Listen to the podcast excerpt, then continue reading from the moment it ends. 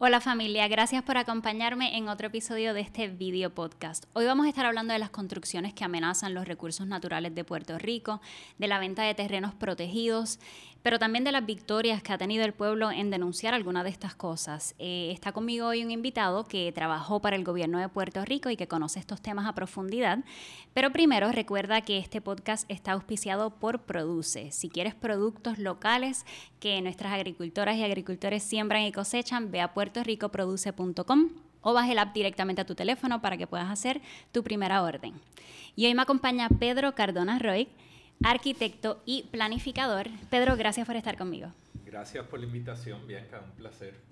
Pedro, eh, tú trabajaste en la Junta de Planificación de Puerto Rico, fuiste el vicepresidente.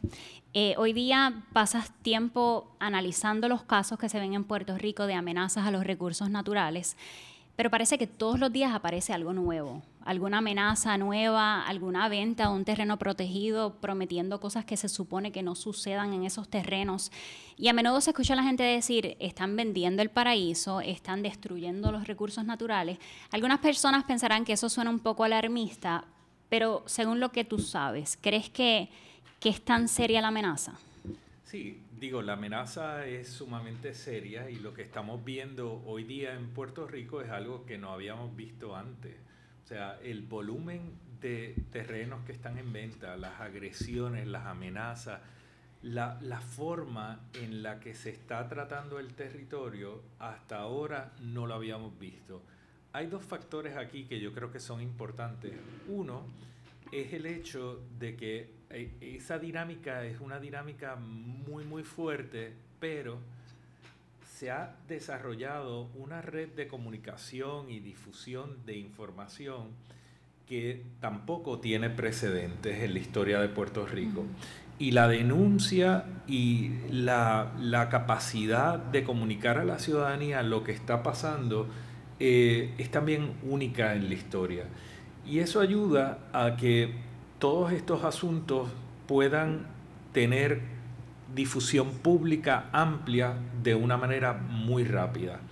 Antes se cogían algunos casos que fueron casos emblemáticos, como puede haber sido desarrollo en la quebrada chiclana y otros, pero hoy día estamos viendo en vivo lo que está sucediendo en Manatí, lo que está pasando en Isabela, lo que pasó en Joyuda, eh, Sol y Playa en Rincón, el caso de Dorado o el caso de Luquillo y lo estamos viendo muy rápidamente, no, no, con el retraso que sucedía en el pasado y aquella forma tan heroica, ¿verdad? De gente como Aide Colón Cardona y otros que en su día denunciaron José Rivera Santana o el grupo de Casa Pueblo y otros, ¿verdad? Que eran personas que uno seguía y los veía cómo hacían las denuncias de unos casos específicos. Hoy estamos viendo otra dinámica. Sí, y esto se ve mucho en las redes sociales, que quiero hablar de eso, de cómo se riega esta información y cómo se unen personas. Yo que reporto estas cosas en inglés, cómo a nivel internacional la gente esté interesada por lo que está pasando en Puerto Rico, porque se ven las imágenes, se, ven, eh, el, se ve esa amenaza. Eh, una de las razones por las cuales te quería traer y quería hablar contigo es por el reglamento conjunto del 2022. A mí me sorprende que no hemos hablado más de esto de manera pública. Yo misma cuando leí lo que está pasando me sorprendí y quiero corroborar algunas de estas cosas contigo eh, basado en tu experiencia. Primero dinos qué es el reglamento conjunto.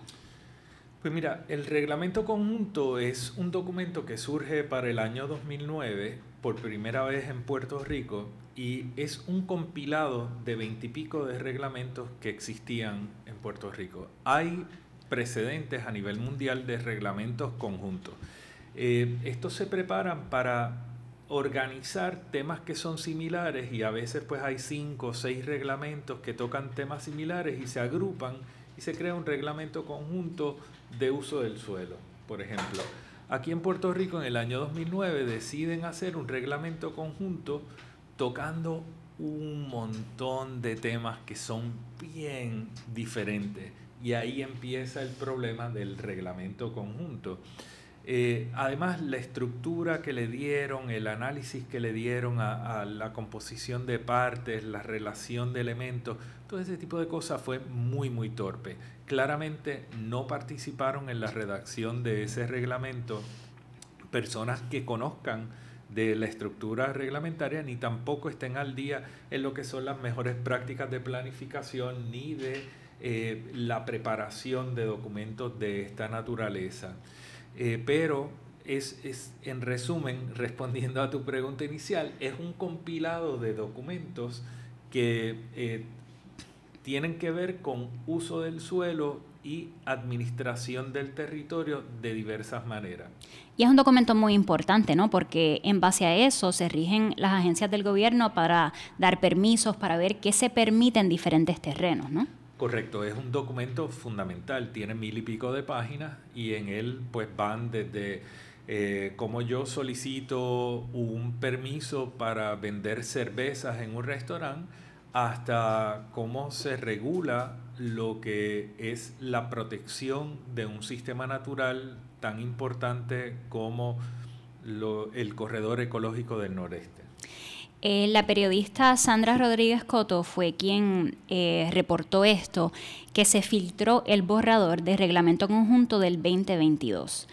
Cuando leo el artículo, ella habla de que este borrador se le dio acceso a desarrolladores, ella dice desarrolladores de la ley 2022, ahora ley 60, antes de que se le muestre a la comunidad. ¿Cuál es tu reacción a que se le dé acceso privilegiado a desarrolladores antes que a la comunidad? Mira, yo creo que es sumamente importante que los procesos tienen que ser transparentes y democráticos y cuando un documento se hace público, se tiene que hacer público a toda la ciudadanía.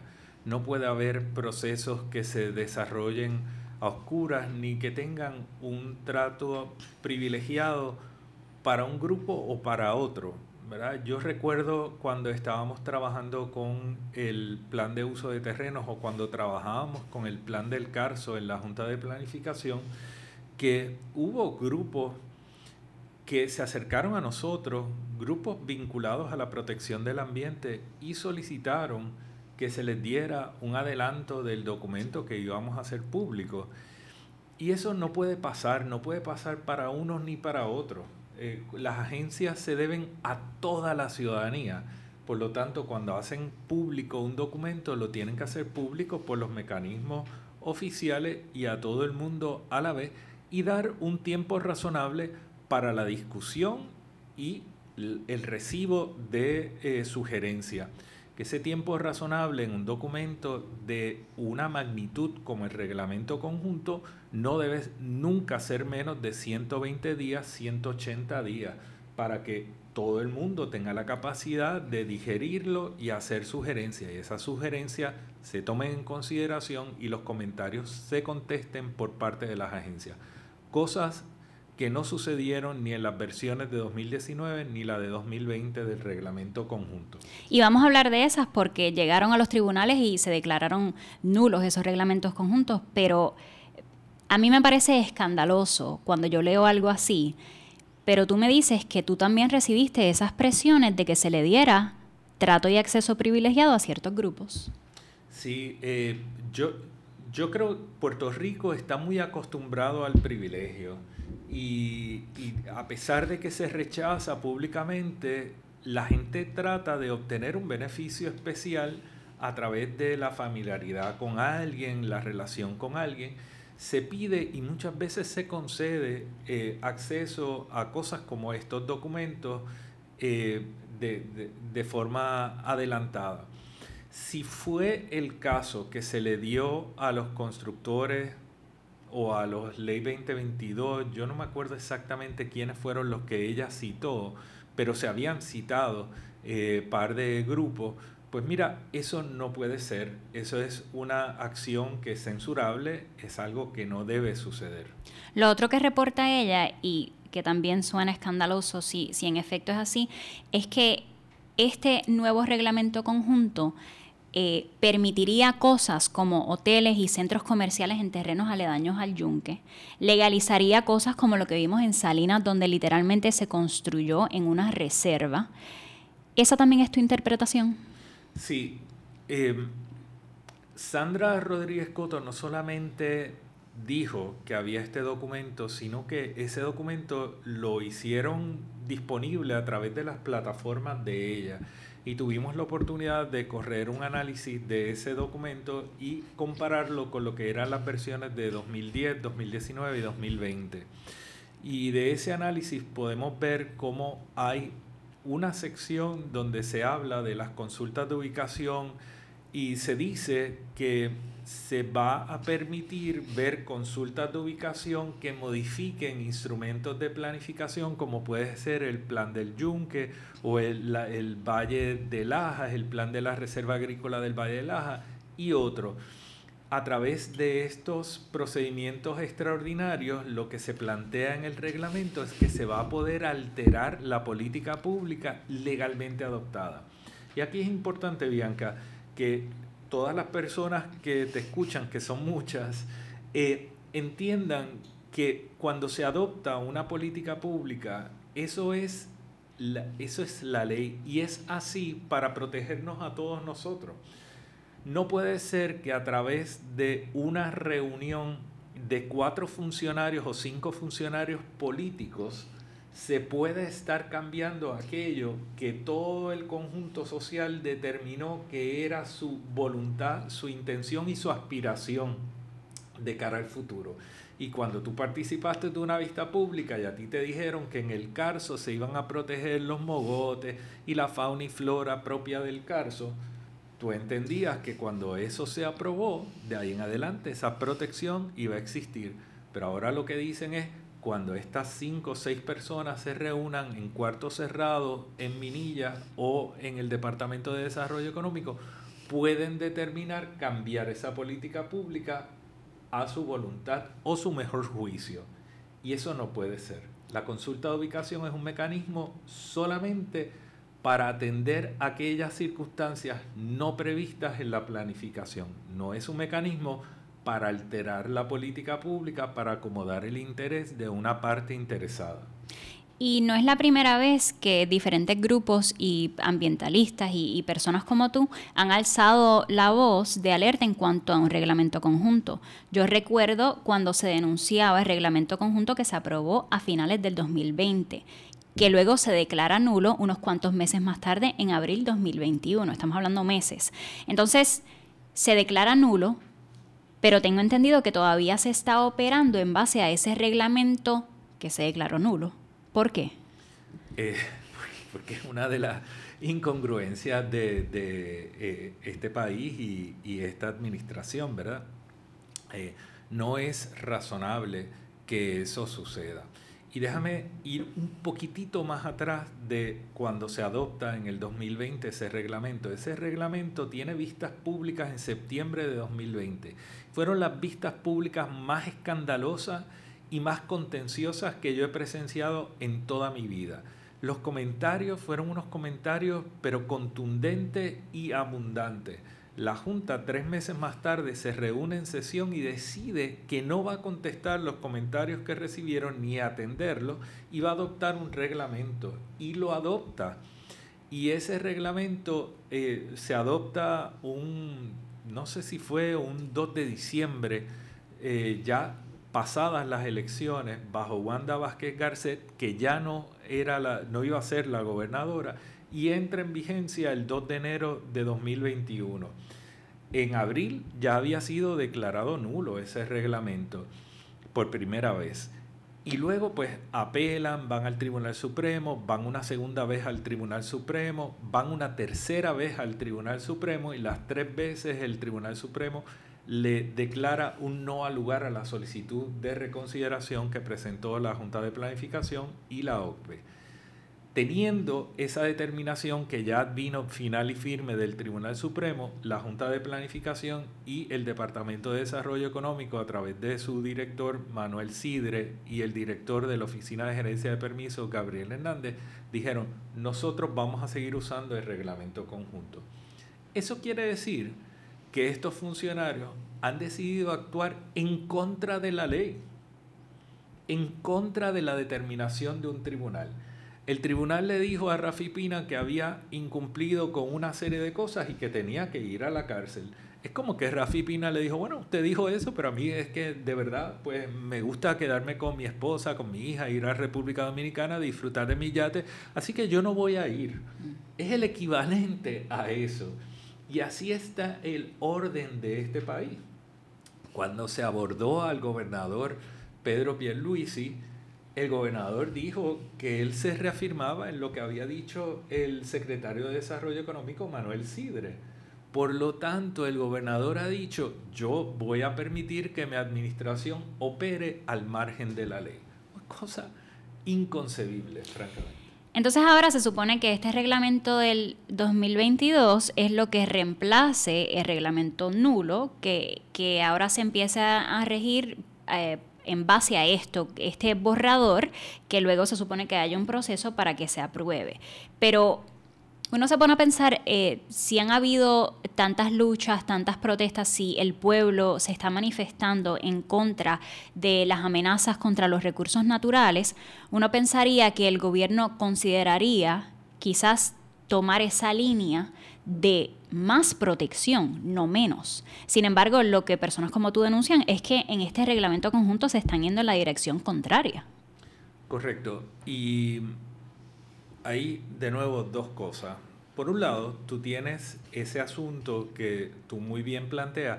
Este reglamento es un reglamento que va en contra de todo lo que ha sido la expresión pública y los señalamientos que se han hecho de que se está permitiendo que se hagan unas cosas indeseables en Puerto Rico y el reglamento viabiliza que eso continúe sucediendo y suceda a un nivel exponencial mayor.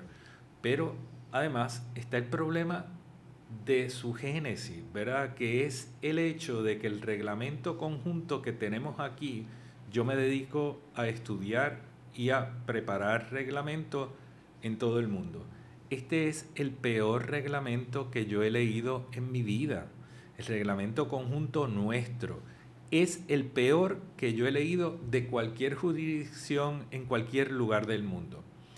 Nosotros tendríamos que reunirnos para preparar un reglamento que sea verdaderamente adecuado, no este disparate que hemos tenido durante años.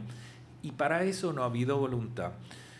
En el tiempo en, los pasados 13 años el reglamento conjunto se ha enmendado 12 veces. Y si hay una cosa básica que te dice toda la literatura relacionada a la planificación, ordenación territorial y urbanismo, es que los reglamentos que tienen que ver con uso del suelo no se deben revisar muy a menudo porque de ellos depende la estabilidad de los valores del terreno y la habitabilidad en el territorio. Si tú lo estás cambiando cada dos por tres, tú estás alterando las reglas del juego, alteras la inversión y alteras también lo que es la confianza que tiene la ciudadanía de que va a vivir en un lugar que va a permanecer en unas circunstancias adecuadas para crecer sus hijos, para desarrollarse ellos y que van a poder retener unos valores en esa propiedad que en el caso de Puerto Rico constituye para muchos su plan de ahorro para el retiro en el futuro.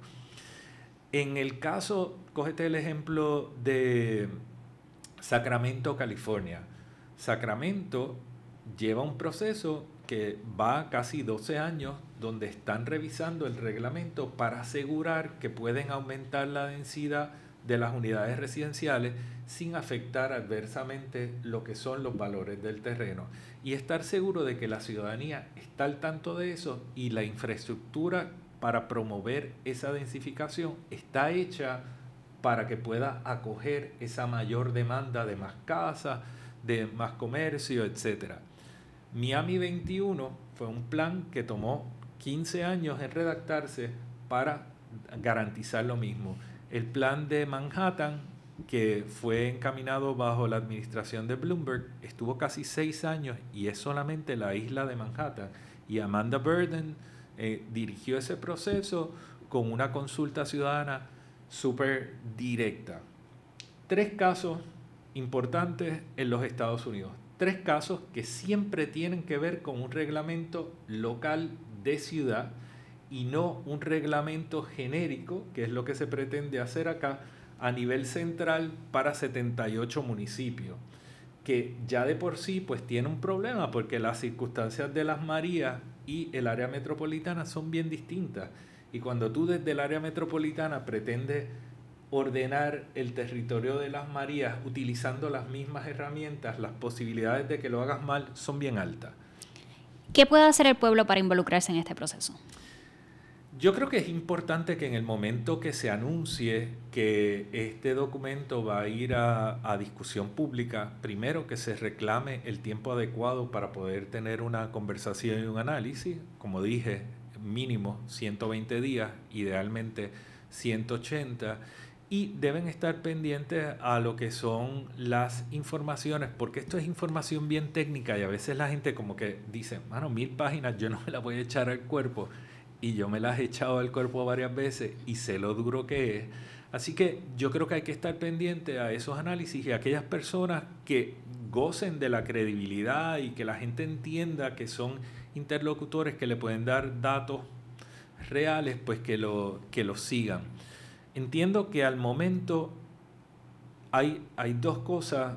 Creo que escuché a Sandra Rodríguez Coto recientemente decir que la Junta de Planificación confirmó que el documento que estaba circulando es un documento auténtico y es un documento que se había circulado con unos grupos privilegiados. Entiendo que lo que dijeron es que son funcionarios de agencias o funcionarios públicos.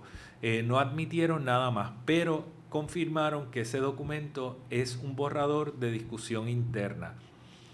Si ese documento va a ser igual que el que acaben sacando, pues no lo sabemos. Eso habrá, habrá que verlo en su día. Hablemos un poco de las victorias que ha tenido el pueblo y la gente que ha ido a protestar y a denunciar en algunos de estos casos. Son muchos los casos, pero hemos visto, yo creo que el más famoso es el de Rincón. Y podemos hablar un poquito eh, de que si se acabó o no se acabó, porque eh, llega al Tribunal Supremo. Eh, tal parece ser que se declara que, los permisos eh, eh, eran ilegales y que no podían construir esa piscina y, y, el pueblo dice, ok, pues se ordenó la demolición, se acabó, pero tal vez no se acabó todavía. Mira, yo ese es un caso que para mí está muy claro. Eh, el 4 de junio del año pasado fue la primera vez que yo llegué a la conclusión de que los permisos de este lugar habían sido otorgados de, forma eh, ilegal eh, y que había mediado fraude y engaño de parte de los consultores del condominio Sol y Playa ante el Estado. lo que dice el Tribunal Supremo es definitivo, ¿verdad? El Tribunal Supremo dice, yo me reafirmo en lo que determinó el Tribunal de Aguadilla cuando vio este caso, que es que la construcción que se hizo allí, que se había eh, hecho gracias a que se emitió una certificación de exclusión categórica, no podía haberse otorgado y que además se está construyendo dentro de bienes de dominio público.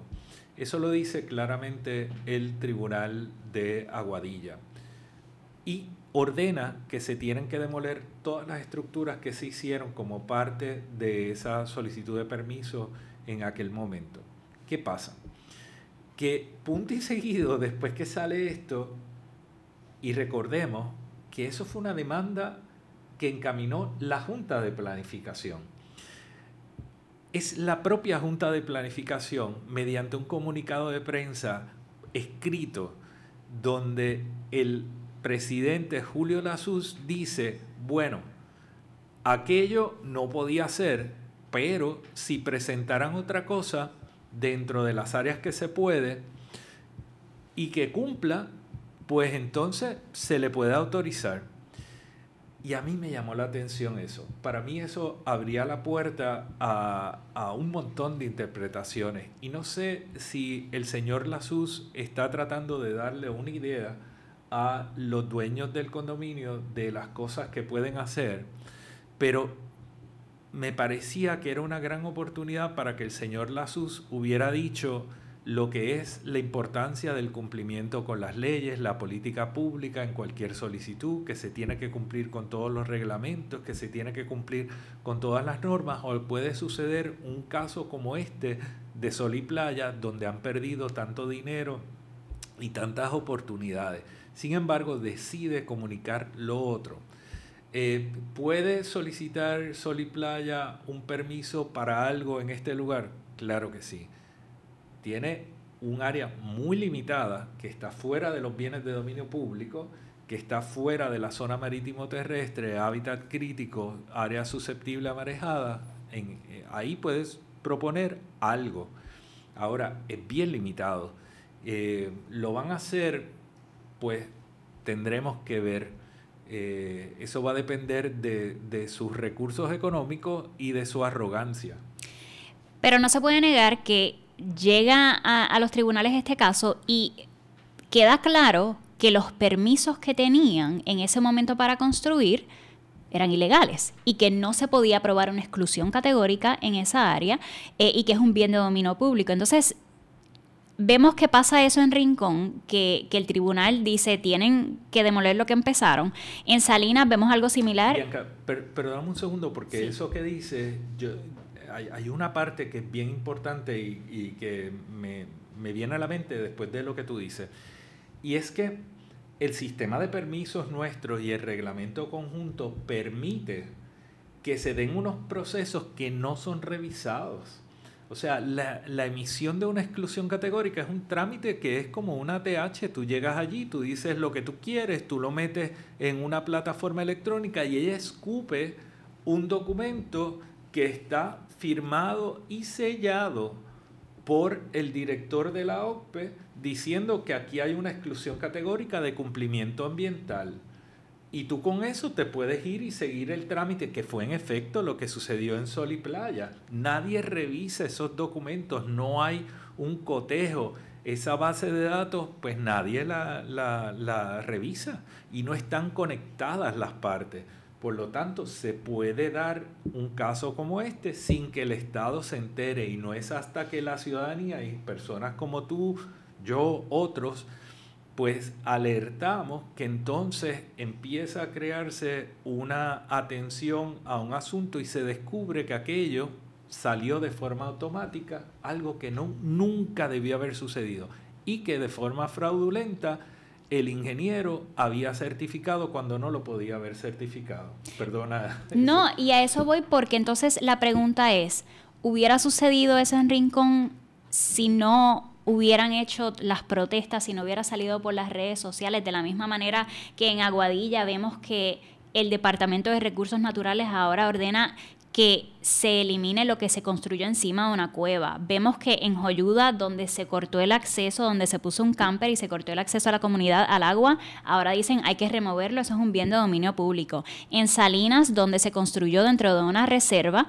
ahora se está eh, eh, ordenando que se demuela lo que se construyó en esa reserva. Entonces vemos caso tras caso donde esto solamente sucede una vez que los videos se van virales en las redes y que todo el mundo empieza a hablar del tema y salen las noticias. ¿Esas cosas hubieran sucedido si no hubiera eh, tanta atención en estos casos? Estoy seguro que no.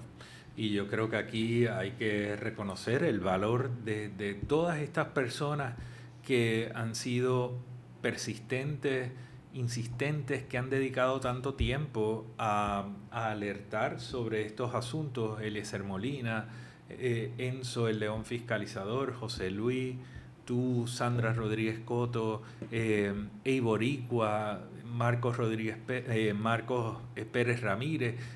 hay toda una serie de personas que han estado haciendo un trabajo extraordinario de difusión de esta información.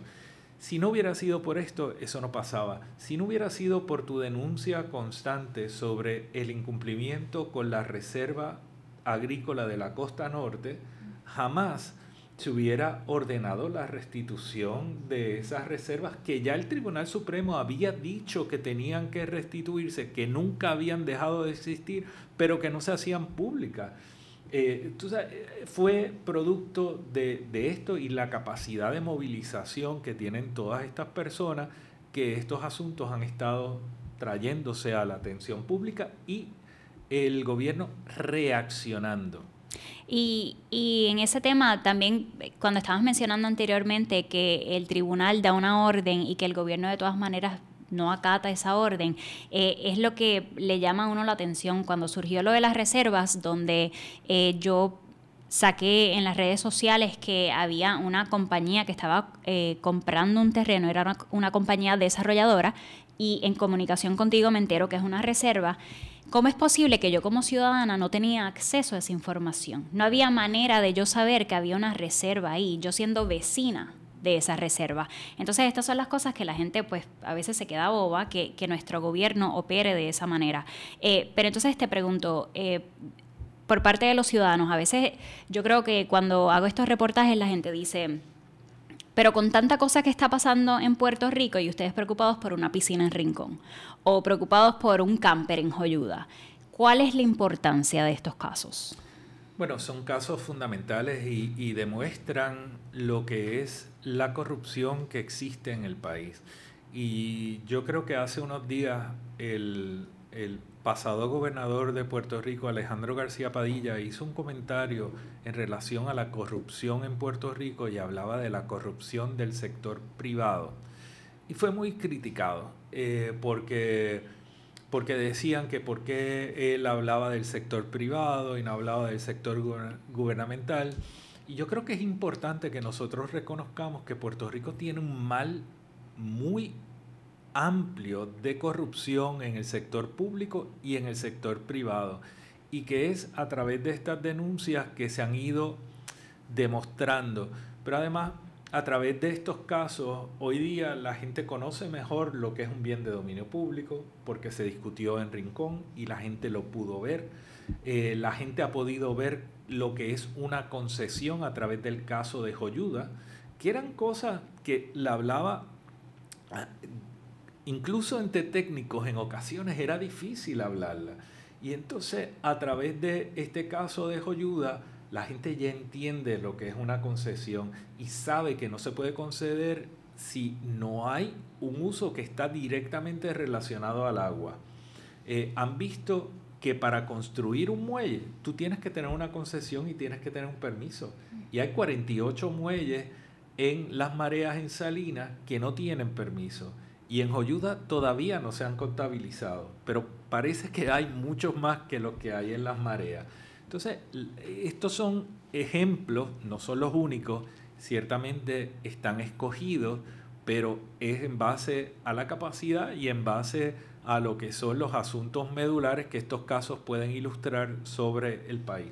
Y hay dos cosas, porque está cuando se denuncia algo como en Sol y Playa en Rincón, donde ya se está construyendo algo. Pero también a veces vemos estos anuncios de venta de terrenos, que son terrenos que están en manos privadas, pero que se venden con una promesa de que se puede desarrollar a pesar de que son terrenos protegidos. Y muchas veces veo comentarios que la gente dice, el dueño puede hacer lo que quiera con ese terreno, pero hay límites en cuanto a lo que se puede hacer. Entonces aquí la pregunta es, puede un corredor o corredora de bienes raíces anunciar un terreno protegido como un terreno donde se puede desarrollar? No, no puede.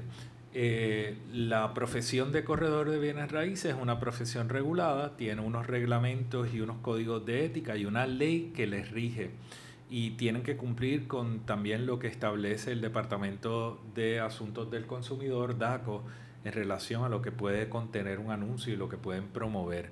Eh, y hemos visto muchos casos en los que los corredores de bienes raíces están anunciando unas posibilidades para unas propiedades que no son realizables. Y como tú bien dices, el derecho a la propiedad no es absoluto. Tú tienes derecho al disfrute de tu propiedad, pero las condiciones te las impone el Estado a través de los reglamentos, la zonificación y a través de distintos instrumentos que yo puedo hacer una casa en cada propiedad en Puerto Rico. Eso no es cierto. Usted puede hacer una casa si la construcción de esa casa no amenaza lo que es el recurso en el que está emplazada su, su casa y su propiedad. Usted puede disfrutar de su propiedad, pero siempre amparado en esas condiciones que impone y esa condición le impone no solamente las leyes locales, sino que también las leyes federales.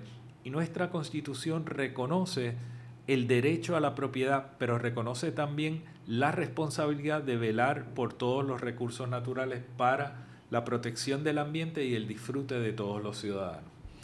Quiero hablarte, eh, para finalizar, de este caso en Mayagüez, eh, en el bosque Cerro Las Mesas. Tengo entendido que este terreno estaba en manos del gobierno. El gobierno lo vende y ahora una compañía que es dueña de este terreno lo está vendiendo nuevamente con la promesa de que se puede desarrollar a pesar de que es un terreno protegido. Háblame de qué está pasando ahí. Pues mira, en el año 2015-2016 se da una venta de una finca que me parece que se conoce como la finca Las Mesas y estaba en manos de la Administración de Terrenos. Y esa finca entonces pasa a manos de una compañía que es Crown Development eh, Crown Algo Development de Mayagüez y posteriormente estas personas empiezan a hacer una promoción de venta y unas eh, segregaciones que no están inscritas, existen en un papel hechas a mano de unas segregaciones y venta y promesa de venta de lotes. Eh, esos lotes se promueven para el desarrollo de viviendas multifamiliares y aquí importante, estos son terrenos protegidos. El plan de uso de terrenos clasifica estos terrenos como suelos rústicos especialmente protegidos con valor ecológico. En eso coincide el plan de Mayagüez que continúa vigente, que los puso también protegidos ecológicos y tiene la calificación de mayor protección que existe en nuestra reglamentación en Puerto Rico, que es preservación de recursos. Por lo tanto, se puede vender una finca que es preservación de recursos, se puede vender. Se puede vender en lotes a otras personas. Hay unas restricciones para esas ventas, pero ciertamente para lo que no se puede vender es para un desarrollo residencial porque no lo permite esa calificación y usted no puede cambiar esa calificación de forma voluntaria. Plan de uso de terreno es un plan de criterios, por lo tanto, mientras existan los atributos y los criterios que están enunciados en el plan de uso de terrenos en ese lugar, usted no lo puede remover. Este es un lugar donde hay un tipo de suelo que es la serpentinita, que es un suelo muy particular que solamente permite que existan especies que son endémicas y autóctonas de Puerto Rico en ese suelo, porque las especies introducidas en Puerto Rico no se dan en ese suelo, no se pueden adaptar. Por lo tanto, si usted quita la cubierta vegetal de ese lugar, no va a poder sustituirla con especies importadas o de rápido crecimiento. Solamente pueden estar ahí lo que son especies nativas. Por eso es importantísimo ese bosque, por eso hay que protegerlo y no permitir que se urbanice, porque si lo hacen van a crear unos impactos. El otro día yo publiqué eh, un, segmento de un video que me fue provisto donde se veía una inundación de una de las comunidades que queda aguas abajo eh, por producto de la deforestación que se ha dado en el Cerro Las Mesas y eso hace que esta comunidad en eventos de lluvia reciba unos aludes de, fango eh, que les comprometen y les afectan, porque esto es parte de la cuenca que desagua en el valle de Mayagüez y por lo tanto si nosotros continuamos urbanizando en el Cerro Las Mesas, vamos a continuar agravando la condición de inundación que tiene el valle de Mayagüez y las comunidades pobres de los antiguos residenciales públicos que quedan en esa zona. Así que es importante no solamente ver el micro, que, es sumamente importante, ¿verdad? Del bosque del Cerro Las Mesas, sino que también veamos el macro de lo que es Mayagüez y la bahía de Mayagüez y cómo esta sedimentación que se sigue lanzando sobre las aguas continúa blanqueando corales, continúa matando arrecifes, comprometiendo barrera costanera y causando un desorden ambiental de grandes proporciones. Y esas imágenes, imágenes que presentaste eran impresionantes, cómo ver cómo bajan esas escorrentías, cómo está ahora mismo esa área, o sea que deforestar, como tú mencionas en, el episodio que hiciste de tu programa Hora del Territorio, empeoraría esa situación. Entonces se habla mucho de las influencias en estos diferentes casos. Tú mencionaste que aquí hay una conexión con el primo del gobernador Pedro Pierluisi, quien también eh, su nombre sonó cuando estábamos hablando del caso de Sol y Playa en Rincón. Háblame de esa conexión. Pues mira, de la información que ha llegado a, mis manos, ¿verdad? Eh, esta compañía Crown Development originalmente fue presidida por Walter Pierluisi y tenía a un agente residente que eh, de primer nombre Moisés, pero no recuerdo su, su apellido, y posteriormente cambian esta figura y entonces Moisés pasa a ser el presidente y el agente incorporador de la, la compañía aparece como Walter Pierluisi. Eh, yo no sé si esa relación todavía continúa o no continúa tal, pero ciertamente es el mismo nombre de un, un, abogado primo del gobernador que apareció en el caso de Sol y Playa y que fue una persona que se alegaba era uno de los directores de finanzas, me parece, de la campaña del actual gobernador de Puerto Rico. Eh, ¿qué, ¿Qué relación tiene estos asuntos? Yo creo que eso habrá que, que aclararlo posteriormente, pero importante desde el punto de vista de desarrollo, la promoción de desarrollo que se ha estado haciendo por el grupo de Crown no es posible eh, desarrollar esos proyectos residenciales, vender esos lotes para actividad residencial en el Cerro Las Mesas, no es una actividad posible y por lo tanto están defraudando y engañando al ciudadano que ve esos anuncios y entiende que puede hacer allí una residencia o comprar una residencia a un tercero. Para finalizar, Pedro, hablamos de las maneras en que se puede eh, involucrar la gente, sin embargo vemos en casos, por ejemplo, como el de Aguadilla, se hizo una denuncia al Departamento de Recursos Naturales hace tres años. En el caso de Salinas llevaban años denunciando esto. Vemos y, me dices que con el reglamento conjunto se hacen vistas públicas, pero no necesariamente se adoptan eh, esos testimonios de la comunidad. ¿Qué puede hacer la gente entonces?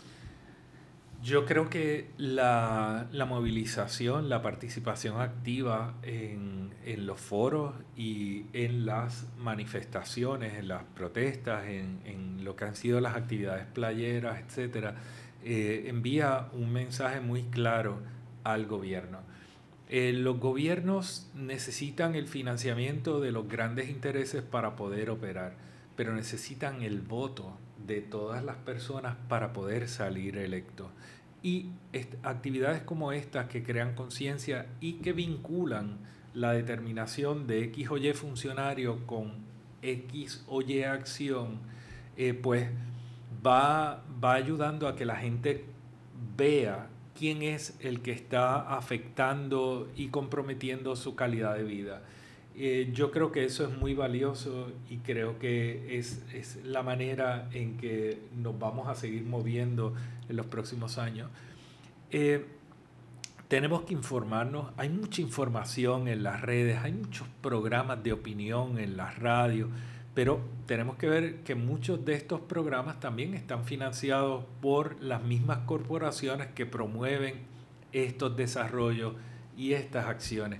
Así que seamos selectivos en cuanto a la información a la que le damos peso y sepamos reconocer lo que son informaciones que provienen de unos promotores de X o Y actividad y están financiados por intereses específicos.